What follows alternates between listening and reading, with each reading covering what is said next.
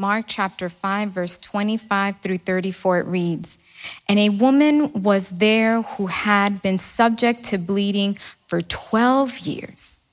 She had suffered a great deal under the care of many doctors and had spent all she had. Yet instead of getting better, she grew worse. When she heard about Jesus, she came up behind him in the crowd and touched his cloak because she thought, if I just touch his clothes, I will be healed. Immediately, her bleeding stopped, and she felt in her body that she was freed from her suffering. At once, Jesus realized that power had gone out from him. He turned around in the crowd and asked, Who touched my clothes? Verse 31 says, You see the people crowding against you, his disciples answered, and yet you ask, Who touched me? But Jesus kept looking around to see who had done it. Then the woman, knowing what had happened to her, came and fell at his feet, and trembling with fear, told him the whole truth. In the last verse, verse 34, he said to her, Daughter, your faith has healed you. Go in peace and be freed from your suffering. Amen. Let's pray. Father, we come before you thanking you for allowing us to be able to come to your house on this beautiful Sunday, Father.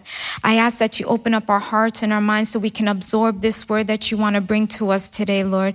In your beautiful name of Jesus, we pray. Amen and amen. Amen. You may be seated.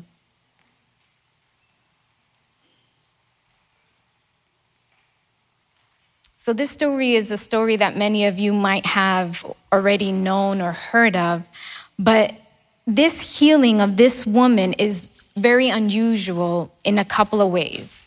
First off, it happened while Jesus was going or was on the way to heal the daughter of Jairus or save this daughter. And secondly, it happened in the presence of a large multitude of a bunch of people several of the miracles that the Lord has done or Jesus has done took place where it was just the people that were involved in the miracle were there or just a small amount. But in this particular miracle, it happened in a large multitude. And third, Jesus didn't touch this woman. His touch wasn't needed, nor did he heal her by speaking a word. And lastly, this is the only time in the scripture where someone received healing without, without directly asking it from Jesus. Now, in the book written by C.S. Lewis called The Problem of Pain, this book was written in 1940, and he wrote these words We cannot rest contently in our sins and in our stupidities, and everyone who has watched gluttons shoveling down the most exquisite foods as if they did not know what they were eating will admit that we can ignore even pleasure, but pain insists upon being attended to. God whispers to us in our pleasures, speaks in our consciousness, but shouts in our pain. It is his megaphone to rouse a deaf world. If we right now were to go to a hospital, especially the VA, we, were to, we are going to encounter a bunch of patients who have chronic pain. And some of us are in that chronic pain. You have hurt for so long and you don't remember what it is not to be in pain. Sometimes we allow that pain to drive us away from God. It's like, well, God, since you didn't take this away from me, I'm just not gonna serve you. Or, God, why didn't you heal me? Your word says you can heal me. And this morning, I wanna suggest to you today that allow that pain that you have, allow that situation to drive you to God and not away from Him. Amen? Yeah. And we're gonna learn three things from this story. First off, just like the youth conference that we had last month, God wants you to come as you are. See, none of the other writers of the Gospels, Matthew, Mark, Luke, tell us exactly what this woman was suffering, but just she had an issue of blood or shedding of blood. The important thing is that she had been dealing with this illness, with this sickness, with this condition for 12 years. Can you imagine suffering for 12 years with the same situation? She was bleeding chronically for 12 years. She was bleeding from the inside. She was dying. And from the outside, she looked like me and you. She looked like she was okay. She looked like just like anyone else. What situation, what addiction, what issue has you bleeding from the inside? What is limiting you or not allowing you to come towards your cure? See, her condition in the Jewish law made her unclean. This meant that she couldn't be around anybody else. She couldn't be around anyone. She had to shop alone, she had to eat alone. She had to, she couldn't go to church, she couldn't go to any parties or any reunions, no family gatherings. She had to stand in the distance from everyone else. She also had to present herself, say, I am bleeding, you can't come next to me. She had to identify herself because of her situation. If she was married, her husband could divorce her because she couldn't have any children. Or if she wasn't married, she couldn't get married now because they couldn't get next to her. She had to announce constantly her unclean status when other people approached her. This condition or this situation placed her in a lonely state. It quarantined her, it made her socially unacceptable. Yet, she came how she was to Jesus. See, in verse 27, it says, When she heard about Jesus, she came up behind him in the crowd and touched his cloak. Who told her about Jesus? Was it one of the many doctors that she went to see? Was it an infomercial that she saw? Was it the murmurs of the people that were passing by that couldn't get next to her? Did she hear? But I have no doubt that that point or that um, sentence that they told her that Jesus was there or who Jesus was was what she held on to. And she knew that she can receive a life changing cure.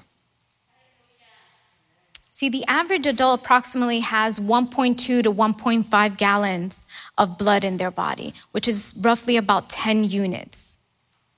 Now, no person can afford to lose too much blood because something will happen. It can't happen too quickly or too often because they'll go into a shock.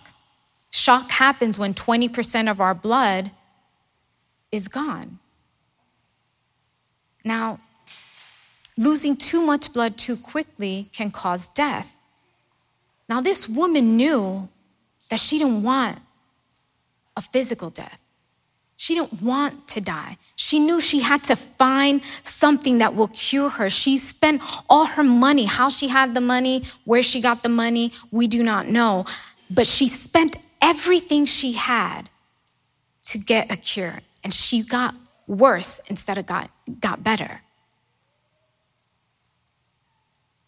Now, she hears about Jesus and now she's on her way to find him. Can you imagine that? Now she's on her way to find him, how she must have felt. She was like, I gotta, I gotta find this guy. I gotta look for him. She was anxious. She was wanting to, to find her cure. She was, she couldn't contain herself. But if we go to Leviticus chapter 15, verse 25, but it, if we're not going to read the whole chapter, I just want to read this one verse. When she was going towards finding Jesus, she was violating the Jewish law to be in a crowd. Because verse 25 says, when a woman has a discharge of blood for many days at a time, other than her monthly period, or has a discharge that continues beyond her period, she will be unclean as long as she has this discharge, just as in the days of her period. She was going, she was actually putting her life on the line She was going against the Jewish law to go towards where Jesus was. There was a crowd of people around him. She's like, I need a, if I can just touch his, the hem of his garment, just his cloak. She's like, I don't even have to direct a word to him. He doesn't even need to look at me. He doesn't need to do any of that. I just need to touch the hem of his clothing. Now, in that time, when you touched a rabbi, a holy man, it would render them unclean for the whole day. And that would make her, she would be scolded, she would be reprimanded. See, when you had a flow of blood going on for a certain period of time, it made you unclean. The clothes that you wore were unclean. The items that you touched were unclean. The chair that you sat at was unclean. The bed that you laid on was unclean. Everything that you touched was unclean. She was making or taking a decision, making this decision to have a risk of rejection. This told us how desperate she was. How desperate are you for your cure, for your liberation? She was anxious, she was desperate. And she got one. Now, think about this. The Jewish thinking of the time was that if unclean meets clean, the unclean makes the clean unclean. The unclean contaminates the clean. That's why she was doomed to a life of quarantine, doomed to a life of seclusion, doomed to a life of solitude. Yet she came as she was to Jesus. And at this time, when clean, or I'm sorry, when the unclean met the clean, the clean made the unclean clean. And that's what Jesus does to us us being unclean, we go to the clean to get clean. See, we don't contaminate him. It's the other way around. He contaminates us with the clean.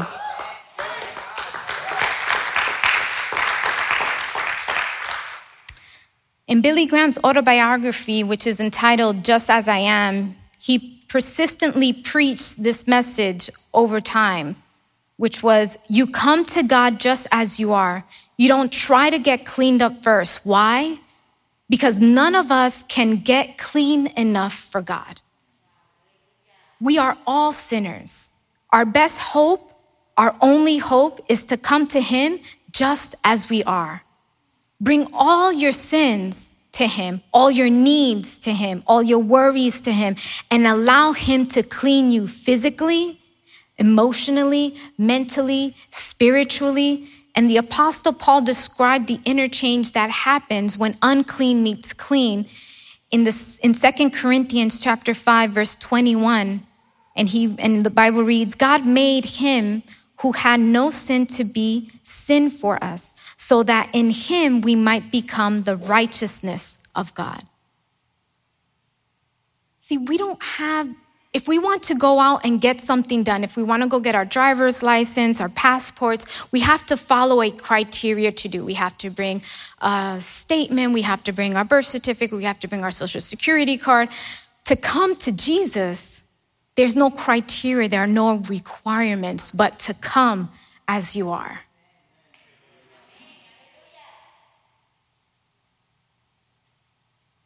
Church, let your desperation drive you to God and not away from Him. Come as you are, throw yourself at His feet, reach out to the hem of His cloak. Bring everything you have to Jehovah Rapha, the God who heals. Allow Him to purify you, your mind, your body, your soul. And that takes me to my second point believe the impossible. See, do we catch her her motivation, what was driving her. She had a vision that she was going to get that cure, whether she was in trouble or not. She was going to get her cure. Why did she run those risks? Why did she take those social risks? Verse 28 tells us because she thought, if I just touch his clothes, I will be healed. And then in 28, we, I'm sorry, in 29, we see the result where it says, immediately her bleeding stopped and she felt in her body that she was freed from her suffering.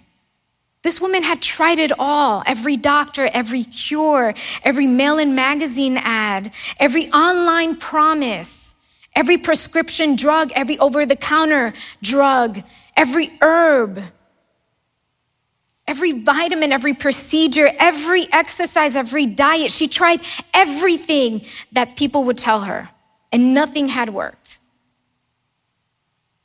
And even though nothing had worked, she didn't even get better a little bit. She got worse. It wasn't just a little improvement, it went from bad to worse. Some of us know that feeling when we're sick and we go to the doctor and they give us a prescription and we take the prescription for two weeks and there's still no change in us. We're still the same way when we started. Nothing improves. But there is something about this woman's fate that catches the eye. She just knew that all she had to do was touch Jesus. She didn't need his direct attention. She didn't need his touch on her. She didn't need a moment of his time. She didn't want to even interrupt where he was going. She was just like, if I touch the hem of his cloak, that would be enough. That simple action would be enough. Now, during that time, some people thought that supernatural beliefs of touching a holy man or what that touch would do to somebody and even sometimes today, people are impressed when they're next to someone famous or someone that has a high status. But in this woman, there wasn't no superstition, there wasn't no magic. She clearly realized that Jesus was the real deal. He was God's man. And she knew, she knew that God would heal her. And God did. And God did it eventually without Jesus even knowing, without even Jesus' participation. God healed her. Now, this story is kind of sandwiched between the story of Jairus' daughter dying or being sick, and Jairus, he was actually a, synagogue, um, a, a, a big person in the synagogue. He was an official. And Jesus was on his way to, seal, to heal this sick daughter of Jairus. His daughter was 12 years old. There's a connection. This woman was bleeding for 12 years, and Jairus' daughter, who was sick, was 12 years old. Now, Jesus pauses at the moment when he feels that power has left him. He pauses, he stops what he's doing, he stops his, um, his goal of going to Jairus' house to pray for his daughter. He stops because power has left him. And then his disciples say, hey, yo, you're really asking who touched you? Like, do you not see who's around you? And you're asking who touched you?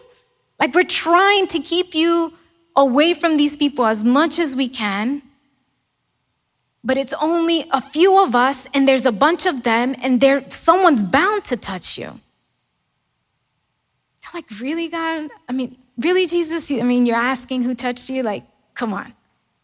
How can that be? Like let look around you. And the disciples are still even a little somewhat frustrated because they're like this guy's daughter is about to die. She's dying. We need to go to her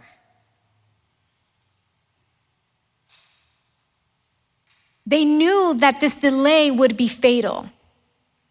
And Jesus sends the woman off in peace. And some of then Jairus' people comes to him and says, Don't bother the teacher anymore. It's too late. Your daughter has died. All hope is lost. Yet what ties these two stories together is that on both accounts, people are called to believe the impossible. Jairus' daughter had already died. And Jesus tells him, Don't lose hope. And then this woman that has been having this issue for 12 years is healed because she believed the impossible. What about in your case? How many years have you been suffering? How many years have you been in your situation, in your disease? Will you believe the impossible? See, I'm not talking about a blind faith where we put God to the test and we're restricting Him to these four points and telling Him, make me well or I'm going to give up on you. No, I'm talking about holding on to God when you have nothing else to hold on to. You hold on to Him, you grab onto Him because that is the only thing that you have left. You don't give Him an ultimatum. Believe God can do anything possible. He's our healer. He's our and he intercedes for us. Brings me to my last point receive the healing of Jesus. See, when you have experienced a miracle, the only proper response is to honor the one who did it. And this woman knew immediately that she was well. Immediately. It wasn't something that took seconds, minutes, hours, days. She wasn't in a, in a, um, area to recuperate where after you get out of the operating room they put you like in this sub room before they take you to a room or before they discharge you. She wasn't in that room. She wasn't in the room of recovery. It was instant, it was quick. She touched and she was healed.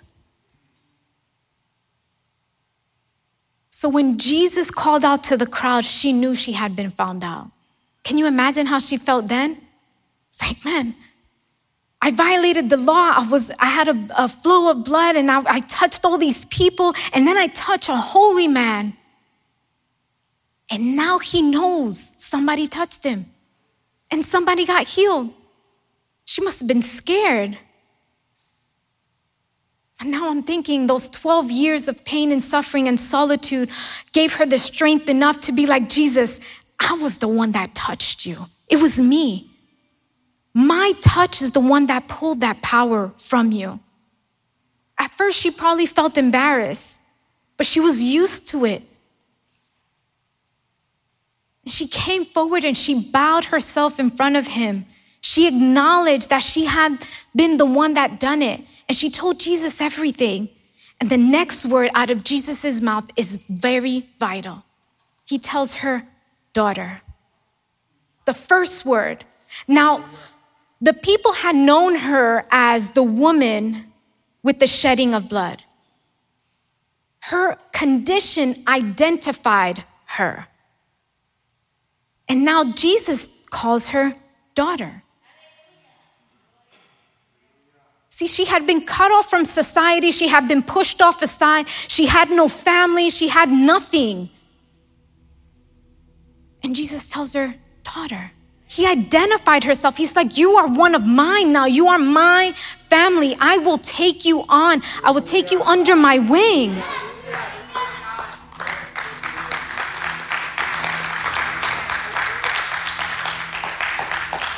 How many of us are labeled by our condition? How many people can see us and be like, You see that guy right there? That guy is the one that his daughter did this. Or you see that woman right there? That woman, her son did this. The society that we live in today puts many labels on us, many labels.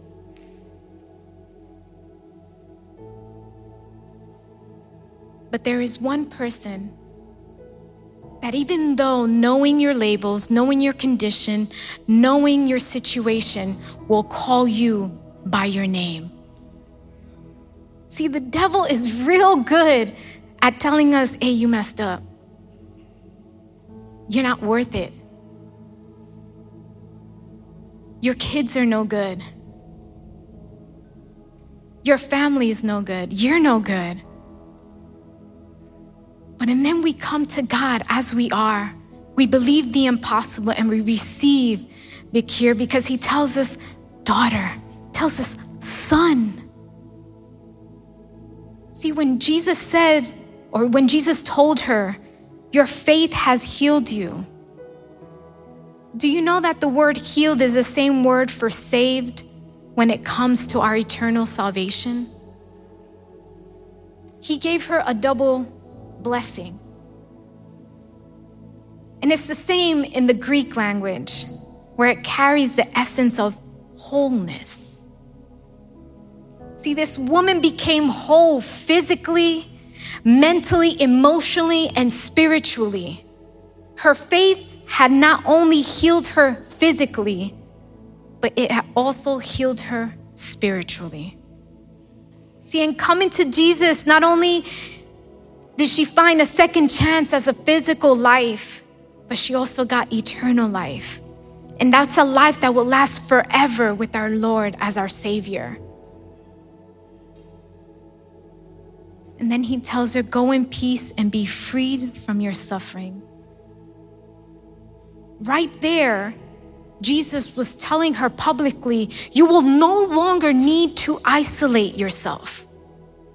You will no longer need to present yourself as your situation. You will no longer need to abstain from being with your family. Go in peace and be freed from your suffering. See, as she went, she had peace and she had peace in God, which is the only way that we can really have peace of God, is when we have peace with God. This was her spiritual healing. I know some of us have been fussing about our physical conditions, our spiritual conditions. But, church, I want to ask you and I want to tell you there's only one cure. There's only one answer, one response, and that's to reach out to God for your miracle. I want you to stand.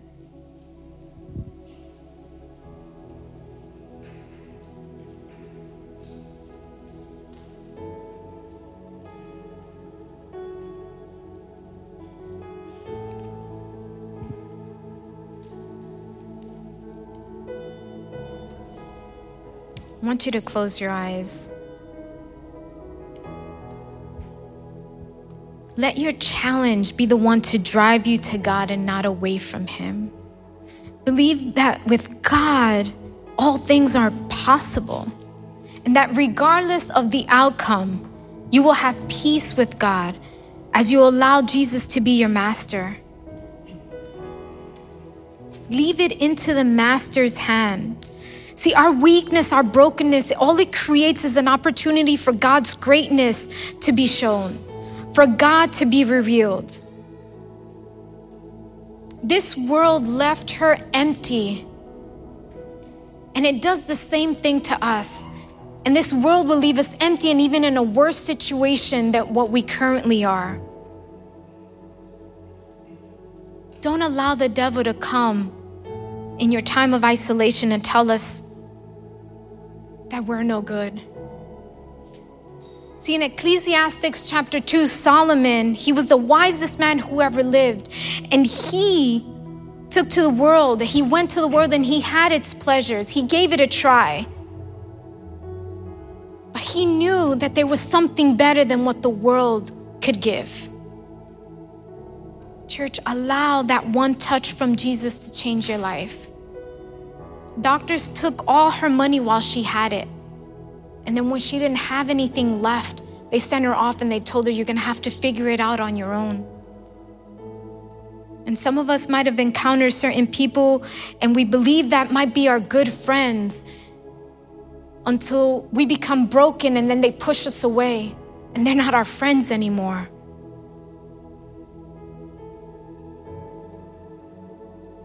But when we get close to Jesus, we will long for the things that Jesus longs for. In 1 Peter chapter 1 verses 3 and 4, it reads, "Praise be to God to the God and the Father of our Lord Jesus Christ.